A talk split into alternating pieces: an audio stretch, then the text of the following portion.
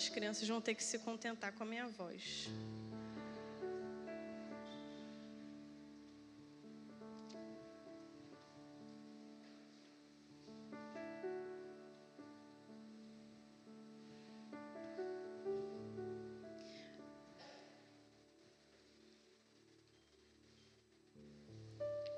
Boa noite, amada igreja.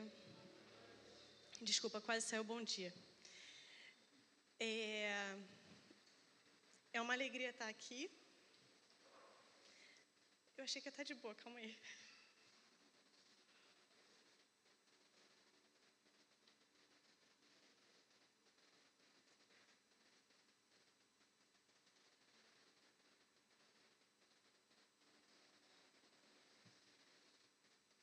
É, abram sua, suas Bíblias em 1 Coríntios, apesar da maior parte do texto ser o capítulo 10. Eu vou ler alguns versículos do capítulo 9 antes disso, o que é muito curioso, porque foi o texto que o Douglas falou no Congresso dos Adolescentes. Sou muito grata pelos jovens aqui, que eu sei que eles estão apoiando pelo pastor Valmir, que está colocando 1 Coríntios 1 em prática. A sabedoria de Deus é loucura para nós. Então, ele está sendo muito, muito ousado, né? Ousado e usado por Deus. Mas amém. Agradeço também pela Talita a palavra da manhã, que foi realmente muito bênção para todos nós.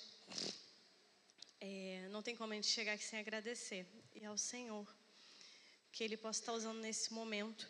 Eu vou ler só nesse primeiro momento capítulo 9, verso 25, aí sim, até o capítulo 10, verso 14.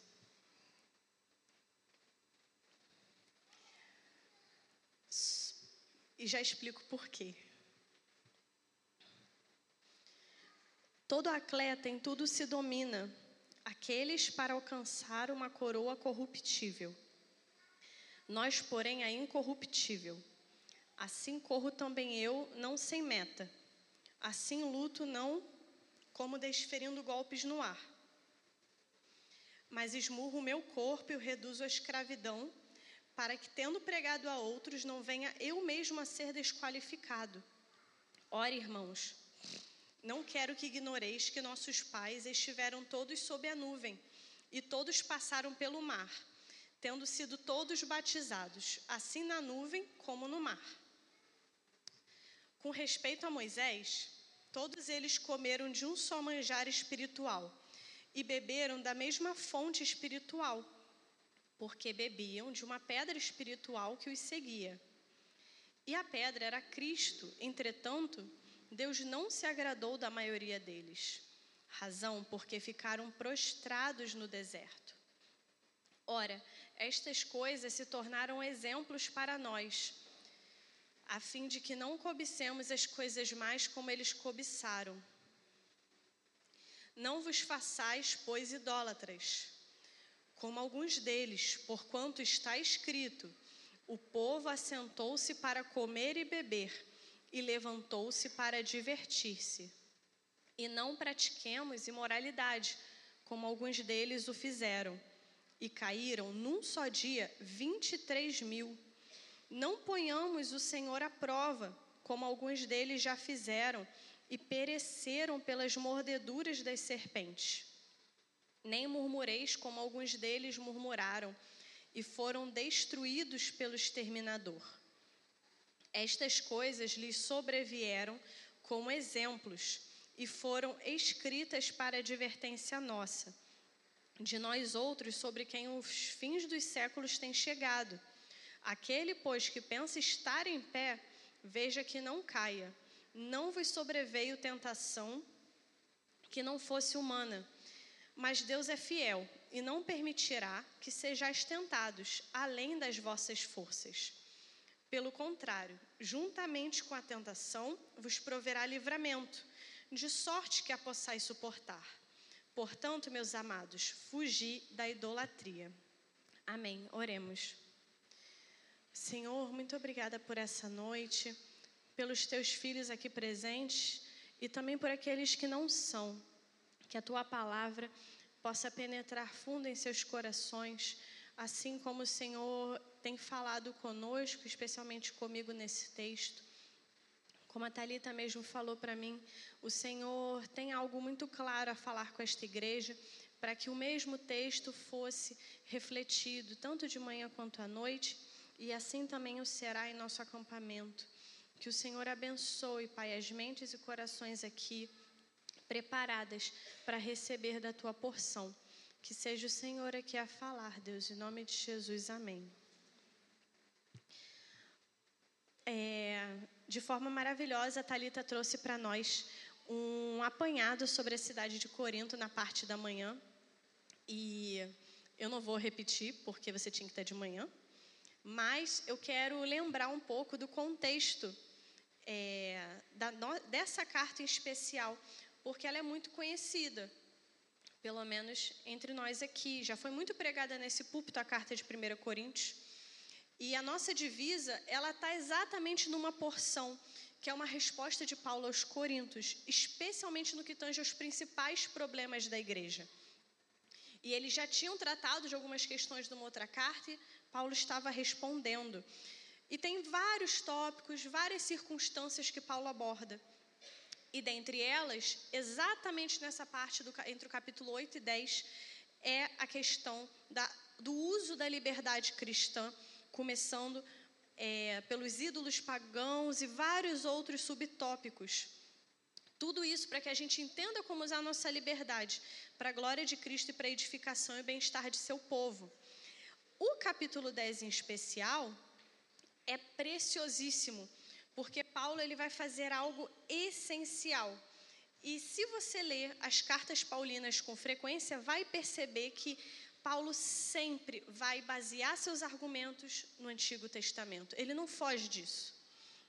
Ele não vem falar daquilo que está na cabeça dele, mas daquilo que o Senhor o revela, e ele sempre aponta para o Antigo, sempre mostrando que Cristo já estava ali para que a gente aprenda e desse caso, como a Thalita mesmo apontou de manhã, o exemplo dos israelitas é o foco desse capítulo. E quantas vezes nós não brincamos, né? Poxa, os israelitas não aprendiam, eram tão teimosos, mas acho que vamos nos descobrir tão parecidos quanto eles, se é que já não sabemos disso.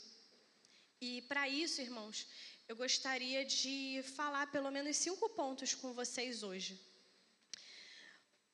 Começando pelo primeiro, exatamente no capítulo 9, finalzinho do verso 25, que é quando Paulo está vindo por um novo tópico para explicar o que acontece. Muitas vezes a nossa divisão de capítulos pode ser um pouco confusa, mas é uma carta, certo? Ou seja, ele vem de, uma, de um mesmo argumento, ele está ali dividindo em vários tópicos, e um deles é esse.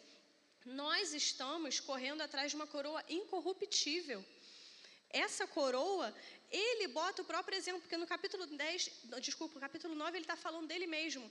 Eu não vou me deixar cair, eu não posso dar mole para mim mesmo, eu preciso me vigiar. E ele fala como que uma metáfora de um lutador, como que batendo em si mesmo, ele se esmurrando para que ele se coloque sempre firme, sempre na linha. Claro, sabemos que isso não é por obra dele, por força dele, mas pelo Espírito Santo. E ao explicar que essa coroa incorruptível é tão importante e é para ela que nós estamos mirando, e assim ele toma cuidado com ele mesmo, ele fala: vocês também têm que tomar cuidado, não ignorem o exemplo dos nossos pais. A luta contra o pecado, e aí hoje especialmente falando da idolatria, é constante. Como a Thalita mesmo expôs de manhã, ele está falando com crentes. Eu estou falando aqui não sei se pela maioria ou minoria, mas com muitos crentes. E a mensagem é a mesma: a luta contra o pecado é constante. E Paulo quer trazer isso para nós mais uma vez. Ele sabe como isso era necessário, ele olha para o passado, vê um grande exemplo e aponta: olha, permaneçam lembrando desse mesmo exemplo. Tem inclusive uma fala, uma citação de um autor que eu gosto muito do livro Quando Pecadores Dizem Sim que ele vai falar: devemos sempre duvidar de nós mesmos. E essa fala eu carrego por muito tempo: devemos sempre duvidar de nós mesmos. Paulo está deixando muito claro aqui que nós não podemos ignorar o privilégio que Israel tinha e ainda assim agiu com extrema rebeldia e impiedade. Pensem novamente no que foi abordado de manhã. Eles tinham contato com Deus, um contato direto, constante. Deus falava com eles. E eles só participavam disso, como vimos no final do verso 4, porque eles bebiam de uma pedra espiritual que os acompanhava. Essa pedra, hoje entendemos que era Cristo.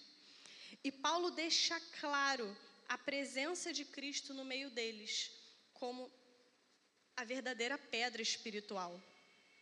Então percebam, eles tinham muito, eles poderiam não enxergar e entender no tempo de graça que nós entendemos hoje, mas eles tinham grandes coisas em seu meio. Eles tinham a Deus como nós temos e agiram dessa maneira. Como vamos fazer diferente?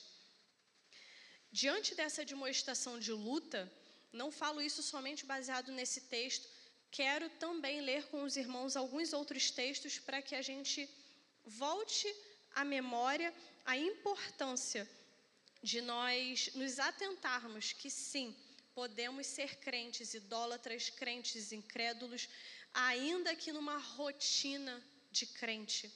Para isso, aqueles que desejarem abrir comigo, vamos ler primeiro Hebreus capítulo 3, e depois leremos o capítulo 10. Textos muito conhecidos, mas que muitas vezes os ignoramos, por ignorar a importância da comunhão. Hebreus capítulo 3, lerei o verso 12 e 13. Tende cuidado, irmãos, jamais aconteça haver em qualquer de vós perverso coração de incredulidade que vos afaste do Deus vivo. Pelo contrário, exortai-vos mutuamente cada dia durante o tempo que se chama hoje, a fim de que nenhum de vós seja endurecido pelo engano do pecado. Capítulo 10, verso 24 e 25. Consideremos-nos também uns aos outros, para nos estimularmos ao amor e às boas obras não deixemos de congregar-nos como é costume de alguns. Antes, façamos admoestações e tanto mais quanto vedes que o dia se aproxima.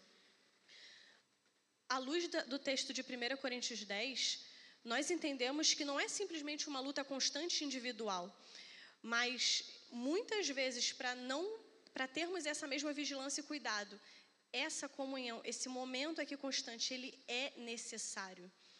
Quanto mais lutamos, quanto mais enfrentamos idolatrias em nosso coração, quanto mais precisamos da igreja, quanto mais precisamos de uns aos outros, para nos fortalecermos e estarmos firmes até aquele grande dia. Muitas vezes falamos sobre idolatria pensando de forma individual, porque é cada um de nós dará contas a Deus. Mas não esqueçamos que a palavra está sempre falando para a igreja. Paulo estava falando para aquela igreja como um todo. Para complementar, eu vou com os irmãos nas cartas de Timóteo. Primeiro, vamos ler 2 Timóteo, capítulo 2, verso 4 e 5. Depois vamos para 1 Timóteo 4.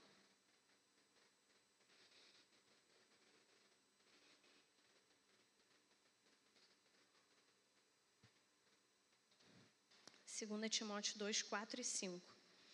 Nenhum soldado em serviço se envolve em negócios desta vida, porque o seu objetivo é satisfazer aquele que o arregimentou. Igualmente, o atleta não é coroado se não lutar segundo as normas. Mais uma vez, Paulo usando exemplos da cultura do seu tempo, certo? E deixando muito claro que sim, a comunhão é importante, mas mais uma vez, Cada um de nós tem a sua própria luta, e nesse caso é importante perceber que o nosso foco não é nesta vida. Essa luta constante, contra o pecado. Você verá vitórias mantendo seus olhos no alto. Além disso, o atleta não é coroado se não lutar segundo as normas. Nossas normas é a palavra de Deus.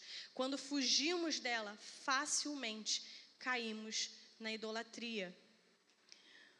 Em complemento, 1 Timóteo 4, versos 7 e 8.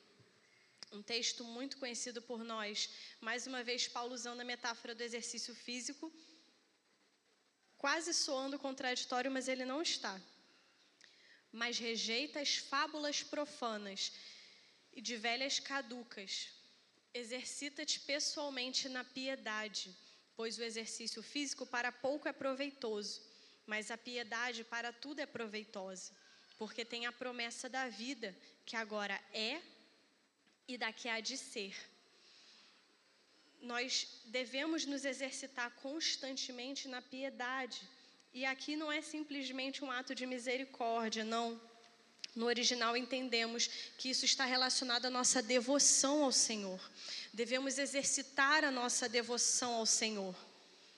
Se a prática da piedade é a busca por mais devoção ao Senhor, não concordam comigo que a impiedade em nosso meio cristão é mais comum do que pensamos? Se você não busca a Deus, você se comporta como um ímpio. E queria trazer algumas perguntas de reflexão. É normal você passar o dia todo sem pensar em Deus? Você acha fácil ser bondoso, amoroso, paciente na igreja, mas difícil fora dela? Você ora a Deus, entrega a Ele, nossa Senhor, confio no Senhor, por favor, me ajude só naquele momento da dificuldade, na falta de coisa, como se fosse um mantra. Você está vivendo sua vida e de repente, hum, Senhor, por favor, vem aqui. Temos que tomar muito cuidado com isso. Até hoje, conhecer Deus, entender Sua vontade é um fardo, é um obstáculo para a sua rotina planejada? Ou seja, o seu devocional está te atrapalhando? Há quanto tempo você foi convertido para ter respondido sim para alguma dessas perguntas? O que está faltando? O que que quem é o seu Deus? Quem é o verdadeiro Deus da sua vida para ser tão difícil para você adorar o Deus verdadeiro? E por isso que Paulo traz: não ignore o exemplo dos israelitas. Eles viveram tudo isso, eles eram ensinados tudo isso, eles eram instruídos pelo Senhor, mas eles se afastavam eles simplesmente não queriam essa palavra. No segundo momento, temos que entender também que saber que Cristo é o verdadeiro Rei, saber, ter ciência disso, não desfaz nosso desejo por cobiça e idolatria. E vemos isso a partir do finalzinho do, capítulo, do verso 4 até o 10. A pedra era Cristo, Entretanto, Deus não se agradou da maioria deles, razão porque ficaram prostrados no deserto. Ora, essas coisas se tornaram exemplos para nós, a fim de que não cobicemos as coisas mais como eles cobiçaram. E em seguida, Paulo dá o exemplo máximo no Antigo Testamento, como a Thalita mesmo trouxe, de Êxodo 32, do bezerro de ouro. E aí ele vai continuando a instruir: não pratique moralidade, não ponha o Senhor à prova, não murmurem, eles eram indesculpáveis. Afinal, a pedra era Cristo. Percebam como nesse trecho ele deixa muito claro: a pedra era Cristo. Entretanto, eles fizeram tudo isso. A pedra era Cristo. Deus estava com eles. Entretanto, Deus não se agradou da maioria deles e agiram dessa forma. O Senhor não foi o suficiente para eles. Eles cobiçavam coisas mais, eles queriam muito mais do que o Senhor ou poderíamos dizer muito menos do que o Senhor. E até hoje há um Senhor, há rei, ele é o rei, dando-nos bênçãos e agindo sobre as nossas vidas de forma maravilhosa. E assim como Israel, temos o desejo de adorar outras coisas. Queremos que as coisas sejam da nossa maneira. Olha que interessante o verso 7. É, eu creio que Paulo nunca escolhia os trechos do Antigo Testamento de qualquer forma.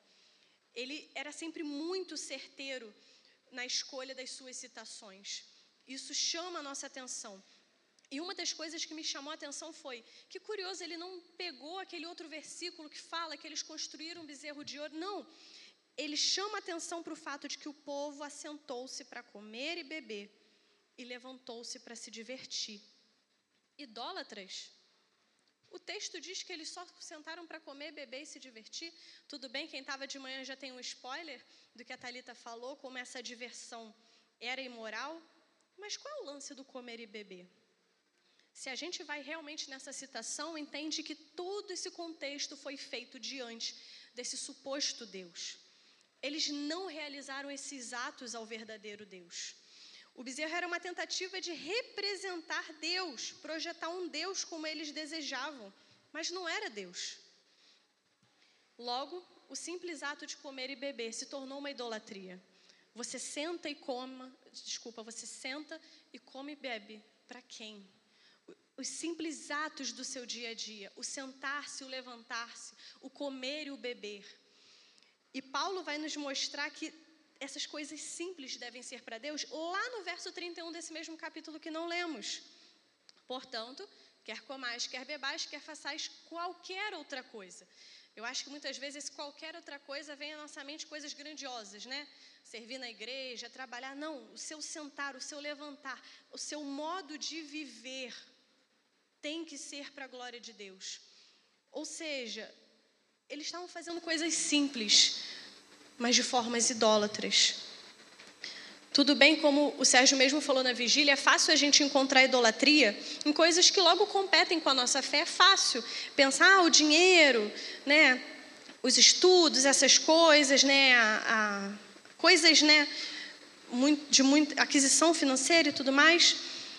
Mas e quando nós pensamos na idolatria de forma mais profunda, como a Talita nos confrontou de manhã? Coisas que têm essa aparência de santidade, que aparentam ser coisas boas. E quando a gente enxerga Deus nas coisas, mas colocando nessas coisas o que deveria ser para Ele, seja o seu tempo, o reconhecimento, a importância, a gente usa isso com coisas tão simples. Muitas vezes é a leitura da palavra, eu vou logo nela, eu vou de uma forma muito clara. Como assim, Isabela? Idolatria ao ler a palavra? O seu prazer é em conhecer Deus ou em ter conhecimento? Quando você senta para estudar a palavra, você quer ser mais um estudioso, um grande teólogo que tenha, vem aqui para a igreja e vou responder o que as pessoas precisarem porque eu estou lendo? Ou você parou naquele momento para ter prazer no Senhor? Percebe que mesmo em nossos atos de leitura, de oração, podemos apenas estar sendo carregados de vaidade? Em coisas santas, coisas que o Senhor manda. Orem, leiam a Bíblia, tenham comunhão. Então precisamos tomar muito, muito cuidado. Porque assim como foi falado na vigília, o ídolo exige sacrifício, ele exige sangue. Por isso, inclusive, a nossa imagem com essa coroa. E vem a pergunta: a quem você está sacrificando, sempre dizendo que não é o bastante? Não, eu estou trabalhando dessa forma porque o meu chefe é assim, porque eu preciso. Não, não, mas Deus entende. Não, eu estou estudando dessa forma. Não, não, eu estou aqui servindo. Eu não fiz meu devocional hoje, mas olha, olha como ficou lindo o que eu fiz aqui para o Senhor. Não, não, eu não tenho lido a palavra, mas assim, eu estou aqui no domingo, né? Eu busco o Senhor, eu não, não conheço Deus como aquela, aquela irmãzinha. Pô, mas a irmã, né? Ela é maravilhosa, aquele irmão. Não, não, eles são separados. Estamos esquecendo que o nosso Deus está presente e temos a chance de adorá-lo e de conhecê-lo. Mas fazemos como os israelitas, cobiçamos outras coisas, queremos outras coisas e esquecemos que o único sacrifício que deveríamos ter se é que podemos chamar assim, é o Senhor, essa dedicação profunda é a Ele. Eles tinham manjar espiritual, fonte espiritual, tão bonitos versos 3 e 4, né? Mas eles preferiram comer e beber para o seu próprio prazer. E as consequências, como foi falado em detalhes hoje de manhã, não cobicem, não sejam idólatras, não pratiquemos imoralidade, pois morreram. Não ponham o Senhor à prova, pois morreram. Não se queixem, pois morreram. Não se engane. Hoje você pode estar vivendo assim, achando que está tudo bem, a consequência é morte. Pode não parecer imediatamente, mas essa é a única consequência de não viver para o Senhor. E nisso quero abordar com os irmãos o terceiro ponto, que há exemplos para nós em cada página das Escrituras. No verso 11 diz: Estas coisas lhes sobrevieram como exemplos. Eles ficaram prostrados, é um eufemismo aqui para a morte. E percebam a relação. É muito interessante como Paulo gosta de usar a expressão que eles, eles foram prostrados, eles caíram. E no verso 12, o que, que vai dizer? Você que pensa estar de pé, cuidado para que não caia. Ou seja, eles achavam que viviam, mas estavam mortos. Cuidado se você acha que está vivo no Senhor e na verdade está morto. Cuidado. É bom, inclusive, até fazer um adendo para não confundirmos o que foi falado há duas semanas atrás e também no domingo passado pelo pastor Valmir. No Congresso dos Adolescentes também foi falado de um convite de Jesus para a morte. Não confundam as duas coisas. A, a diferença foi muito clara pelos preletores aqui. Morra hoje para si mesmo, é para si mesmo, você abandonar sua vontade. Tome sua cruz, siga Jesus e terá vida. Sim, essa é a morte que o Senhor nos convida. Agora, escolha viver hoje para si mesmo. Tome seu ídolo e despreze Jesus e terá morte. Agora e para sempre. Estamos falando de coisas diferentes, mas que são os dois únicos caminhos. Isso tudo é exemplo para nós, é uma advertência. Em quarto lugar, vemos nos versos 11b ao 13 que a advertência é necessária porque somos pecadores como eles. Paulo não está falando com a igreja de Corinto aqui à toa, como foi falado de manhã. Era uma igreja que entendia que ela estava bem, ela estava reinando espiritualmente, e não era verdade. E não é à toa que essa palavra chega até nós hoje. Paulo diz: foram escritas para advertência nossa, de nós outros, sobre quem os fins dos séculos têm chegado. Aquele, pois, que pensa estar em pé, veja que não caia. Não vos sobreveio tentação que não fosse humana. Os israelitas fizeram tudo isso sob grande proteção divina, com grandes bênçãos e milagres. Eles tinham tudo. Hoje, se você olha de repente comparando com o momento deles no deserto, com todos aqueles milagres, você vai poder dizer, realmente, comparando com eles, eu vivo um momento caótico, muito difícil. Estamos nos fins dos séculos. Esses fins dos séculos têm chegado a nós. O que te faz conseguir melhor do que eles? Hoje sabemos que é muito melhor o tempo da graça, temos o Espírito Santo habitando em nós. Mas será que temos? Será que Todos aqui que acreditam serem cristãos, que acreditam estar de pé, estão, na verdade, caídos todo esse tempo?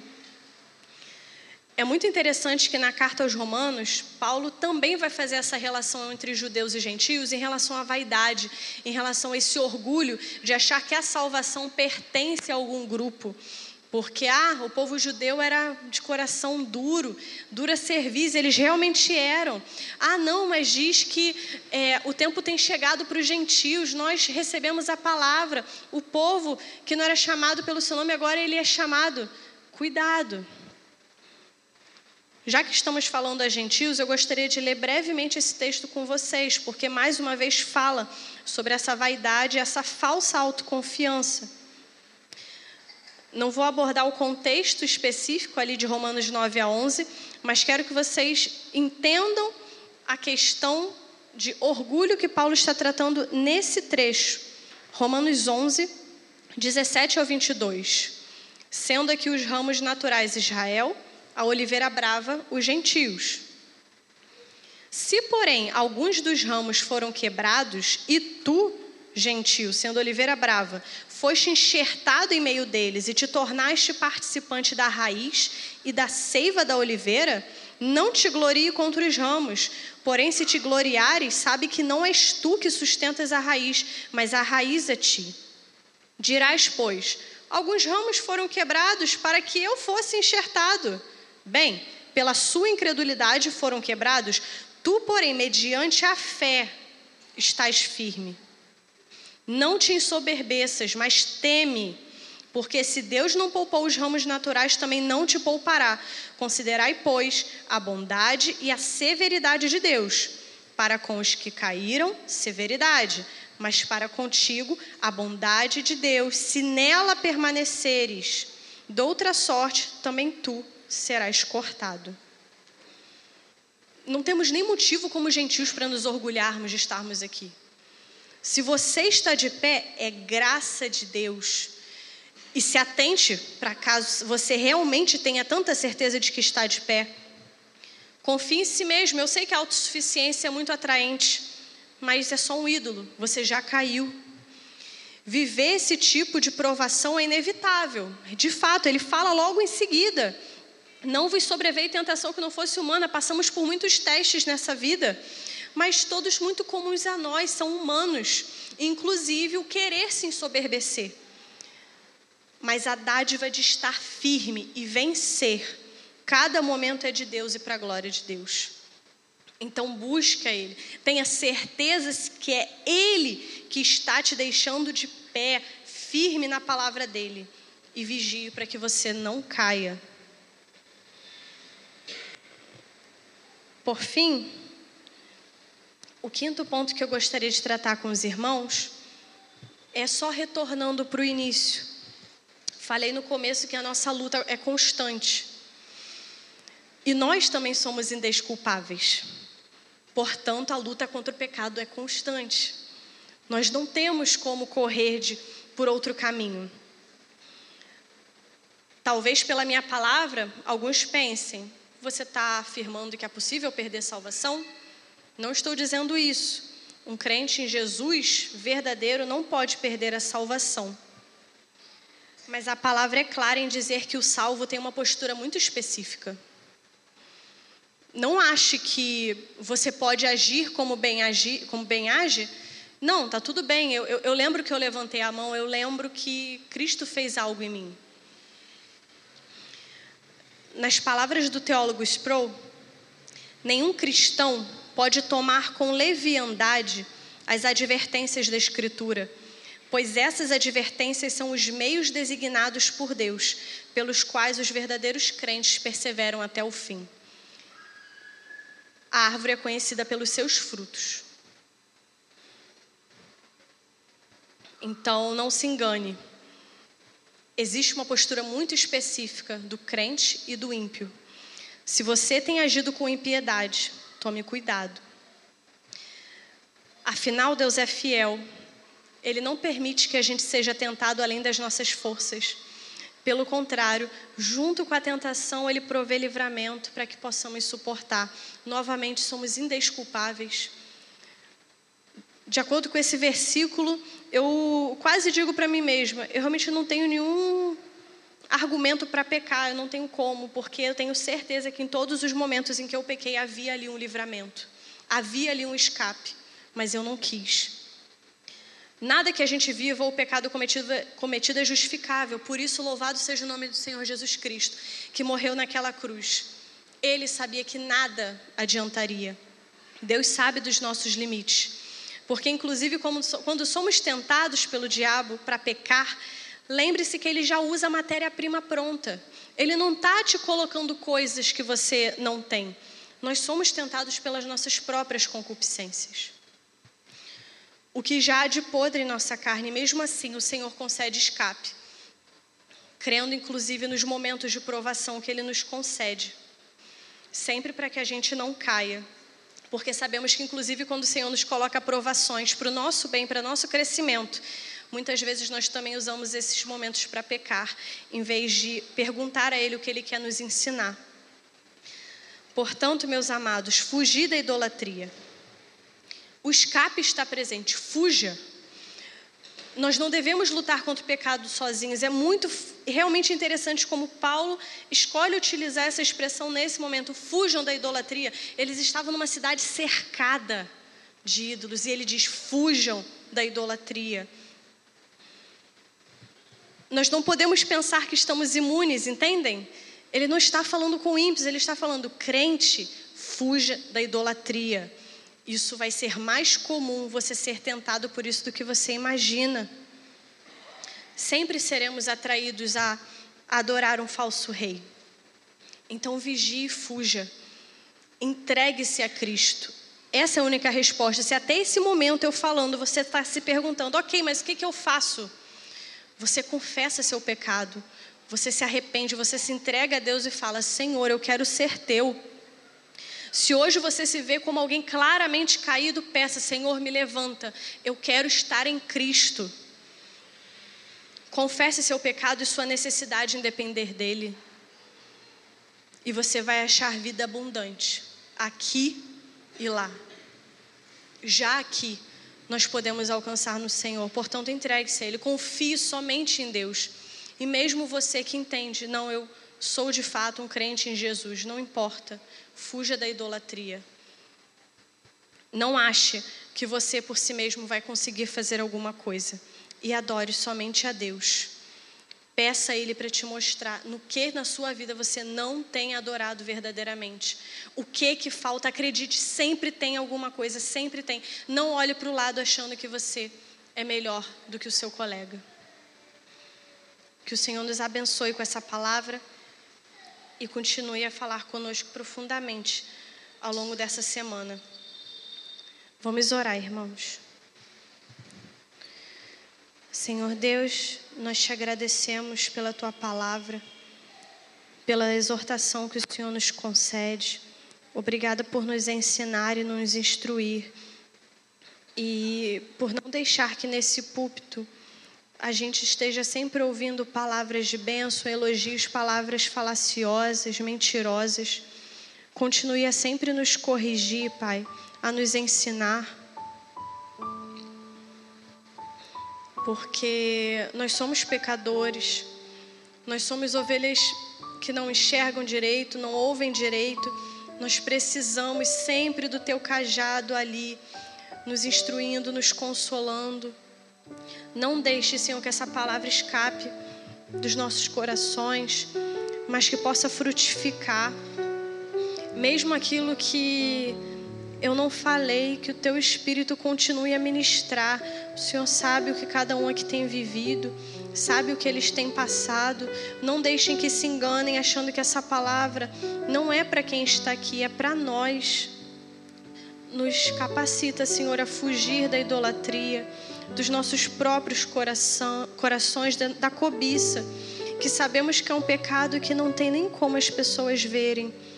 É sutil só nós sabemos quando fazemos coisas por meio da cobiça. Quebra, Senhor, com o nosso orgulho, que não venhamos a dar importância a nós mesmos a ponto de passarmos por cima das pessoas ou vivermos como bem entendemos. Por favor, reina sobre nós, Senhor. Reina sobre nós, sobre cada parte da nossa vida, que possamos declarar verdadeiramente que o Senhor é o Rei da nossa vida, é o Senhor. O Senhor é Rei, o Senhor é, o Senhor domina sobre tudo e sobre todos, independente da nossa postura, mas que a tua misericórdia e tua bondade nos alcance para que nós também declaremos isso e não venhamos a viver eternamente longe do Senhor. Em nome de Jesus, amém.